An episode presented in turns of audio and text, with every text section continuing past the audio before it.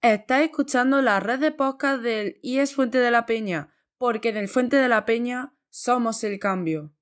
Uno, Bienvenido al podcast Mujer en la Ingeniería, con Miguel Sánchez Ontorio, tu podcast de tecnología. Hoy tenemos a una invitada muy especial. Bienvenida, María del Pilar. ¿Cómo estás? hola Miguel, estoy encantada de estar aquí contigo esta tarde. Bueno, para empezar, María, te presentaré a nuestro oyente. Tu nombre completo es María del Pilar Careaga Basabe y naciste en Madrid a principios del siglo XX. Fuiste la primera mujer española titulada en ingeniería en el año 1929, además de ser la primera mujer en conducir un ferrocarril en nuestro país y la primera alcaldesa de Bilbao desde 1969 a 1975. Vaya vida más ajetreada, ¿no? Sí, la verdad que a lo largo de mi vida he conseguido grandes cosas y he trabajado mucho. Todo eso se lo debo a mis padres y a los que confiaron en mí todos estos años. ¿Dónde nace tu pasión por el mundo de la ingeniería? Desde que tenía 13 años yo ya sabía que quería ser ingeniera industrial y se lo comenté a mis padres, que me apoyaron en ese momento en el que pocas mujeres podían estudiar. Además, mi familia se dedicaba a las finanzas y a la industria, por lo que esta pasión me viene de la cuna.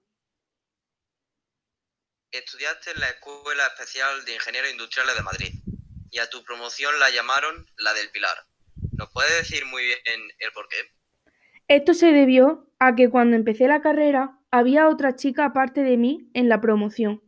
Aunque ella no llegó a licenciarse como yo, pusieron ese nombre en honor a ambas, ya que era muy raro ver a dos chicas estudiando en la universidad.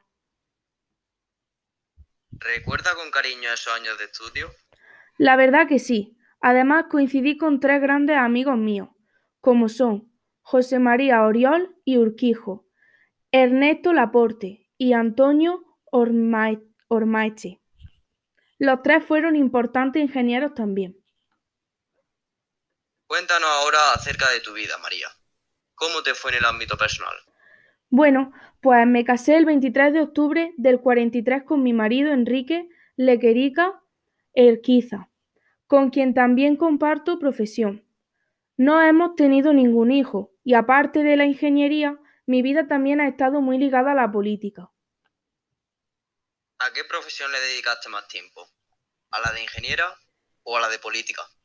Sí es cierto que nada más terminar la carrera, me quedé en Madrid para ejercer y fueron unos años muy bonitos para mí. Sin embargo, y sobre todo cuando regresé al País Vasco, lugar de donde es toda mi familia, me dediqué en particular a mi carrera política. ¿Cómo vivió el momento de conducir el ferrocarril? Pues fue un momento muy emotivo, ya que, como antes has dicho, fui la primera mujer en hacerlo en España. Los días siguientes los pasé muy mal, ya que la prensa empezó a criticarme con lo que había hecho. ¿Cómo te sentaron esas críticas totalmente inadecuadas? Simplemente pensaba que no era un caso raro, como ellos decían, y procuraba no comerme mucho la cabeza con eso. Además, recordando el momento de verme frente a ese mastodonte de hierro, conduciéndolo junto al jefe de maquinistas, el señor Ocerín, se me pasaban todas las preocupaciones. Fue una de las mejores sensaciones que experimenté en mi vida. ¿Qué momento consideras que fue el mejor de tu vida? ¿Ese del ferrocarril o haber salido de alcaldesa de Bilbao? Ambos son momentos que recordaré siempre por la trascendencia que tuvieron, tanto para mí como para el resto de mujeres, que pudieran ver un ejemplo en mí. No me puedo quedar con uno solo. Bueno, pues un placer haber tenido esta charla contigo, María. Se nos acaba el tiempo ya. Muchas gracias por atendernos. Gracias a vosotros. Un saludo. Gracias por escuchar un podcast de la red del IES Fuente de la Peña. Síguenos en nuestras redes sociales. Somos el cambio. Estás escuchando la red de podcast del IES Fuente de la Peña, porque en el Fuente de la Peña somos el cambio. Bienvenidos al podcast Mujeres en la Ingeniería, con Jorge Ramírez Caballero, tu podcast de tecnología. En el día de hoy vamos a charlar con una invitada muy especial. Bienvenida, Carmen. ¿Cómo te encuentras? Buenos días, Jorge. Estoy muy contenta de que me hayáis llamado para hacer este podcast. ¿Podrías presentarte brevemente a nuestros oyentes, Carmen? Sí, claro. Me llamo Carmen Baena Sánchez y actualmente soy profesora de la Universidad de Sevilla, en el Departamento de Organización Industrial y Gestión de Empresas, de la Escuela Superior de Ingeniería, además de evaluadora para la Comisión Europea de Proyectos de Investigación e Innovación. He visto que además eres consejera independiente de la empresa tecnológica Tier One Technology SA. ¿Tener tanta responsabilidad y tanto trabajo le resulta estresante? Un poco sí, ya que tengo que organizarme muy bien para poder compaginar todos estos empleos. Pero como me resulta muy graficante tanto mi labor como docente como mi labor de gestora, no me canso ni me enfado por mi trabajo. Cuéntanos ahora sobre tu vida personal, Carmen. ¿Cuándo te iniciaste en el mundo de la ingeniería? ¿Dónde estudiaste? ¿Cuál ha sido tu proyecto más importante hasta el momento? De pequeña, en el colegio e instituto, me gustaban mucho las asignaturas de matemática y física, por lo que mis profesores y padres me recomendaron seguir el camino de las ciencias tecnológicas. Y fue con otra compañera de instituto con quien descubrí mi pasión por la ingeniería. En el año 1990 Empecé la carrera de Ingeniería Industrial y Gestión de Empresas en la Universidad de Sevilla y diría que mi mayor proyecto fue dirigir la Asociación Europea para la Gestión del Valor, con sede en París, que integra organizaciones de distintos países europeos. Como nos estás contando, vemos que tienes mucha experiencia dirigiendo todo tipo de empresas y proyectos. Pero si tuvieras que elegir cuál de tus tres empleos ha sido o fue el que más te gustó para ejercer, ser profesora de universidad, presidir estos proyectos y empresas o tu trabajo como investigadora e innovadora tecnológica. Seguramente te diría que el de presidenta y gestora es el peor de los tres, por la implicación y tiempo que tienes que dedicarle. Entre los otros dos, prefiero honestamente el de profesora, ya que pese a mi vocación es la de innovar e investigar sobre nuevas tecnologías, me resulta muy reconfortante enseñar y compartir mis conocimientos con mis alumnos de la universidad. ¿Está casada o tiene hijos? Estoy casada y tengo tres hijos, un chico de 20 años y dos chicas de 18 y 11 años. El mayor está estudiando tercer grado de física y la segunda primer grado de ingeniería de, de tecnologías industriales. ¿Y han seguido sus pasos? Una de ellas sí está estudiando actualmente la carrera de ingeniería industrial, como hice yo. La otra es abogada desde hace dos años.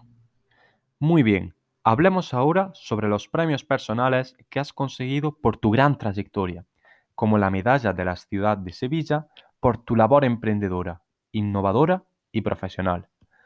¿Cuál ha sido el más significativo para ti o el que más ilusión te ha hecho recibir a lo largo de todos estos años?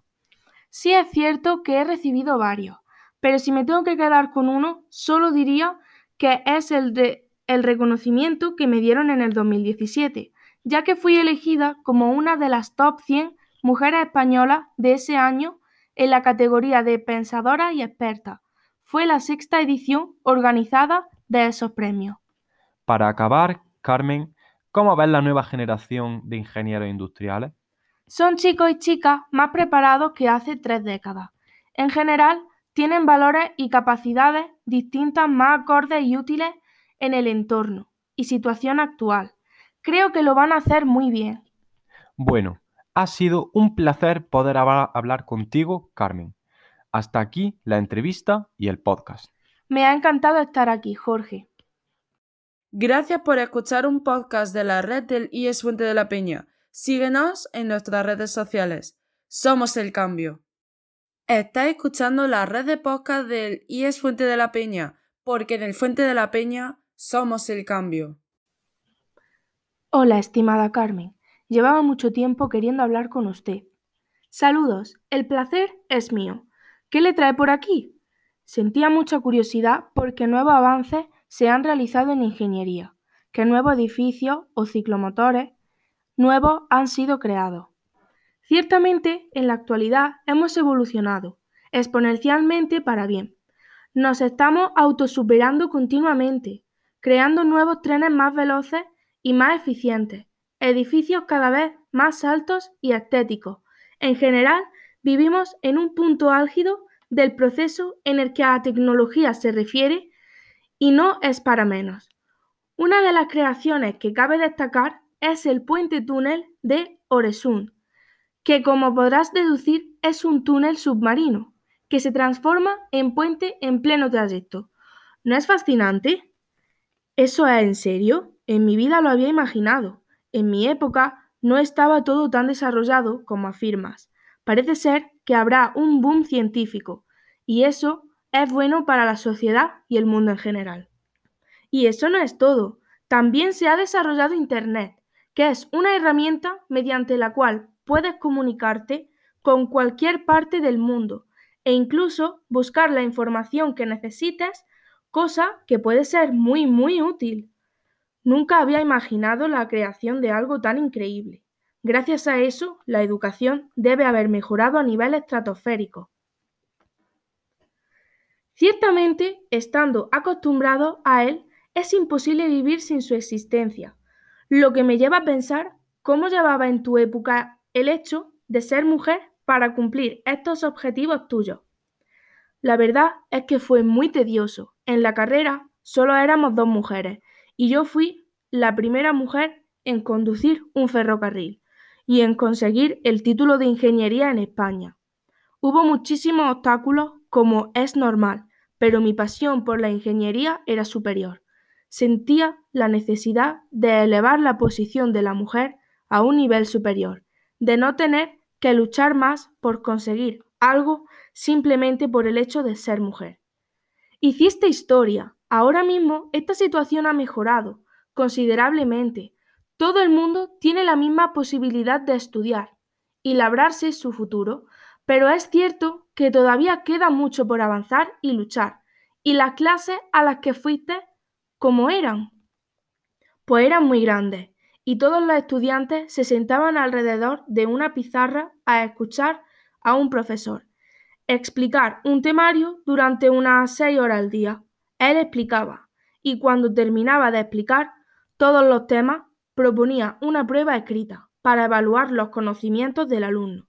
Con todos los avances que me has comentado antes, supongo que esto habrá alcanzado límites insospechados. Eso es lo que nos gustaría. Hoy en día, los institutos y universidades funcionan en su mayoría de la misma manera que hacía más de 100 años. Así es normal que los alumnos estén muy deprimidos a la hora de estudiar y que no prosperen todo lo que se debería. Esto se ve por ejemplo, a la hora de dar clases cuando los alumnos simplemente se dedican a atender al profesor y copiar sus apuntes sin participar ni una pizca. A tu parecer, ¿qué se debería hacer para mejorar este sistema educativo? Todo esto parece que no ha cambiado a lo largo del tiempo. Y es obvio que hay que cambiar eso. Para empezar, algo que yo haría es aumentar esa participación del alumnado mediante más preguntas por parte del docente. Por otra parte, la creación de proyectos grupales puede ser una manera de aprender a trabajar con más gente a tu alrededor y no depender solo de ti. Además, se van a hacer mucho más interesantes y van a calar más en los estudiantes, consiguiendo así que los contenidos se queden más firmemente. Tienes toda la razón. No sé por qué todavía no se ha cambiado. Creo que podríamos hacer muchos más cambios buenos juntas si nos lo propusiéramos. Bueno, pues un placer haberte debatido, haber debatido contigo, Carmen, estos temas tan interesantes. Me ha parecido una charla muy atractiva. Lo mismo digo, María. Además, me alegro de que tengamos las mismas ideas y de que me hayas compartido tu punto de vista. Un saludo. Gracias por escuchar un podcast de la red del IES Fuente de la Peña. Síguenos en nuestras redes sociales. Somos el cambio.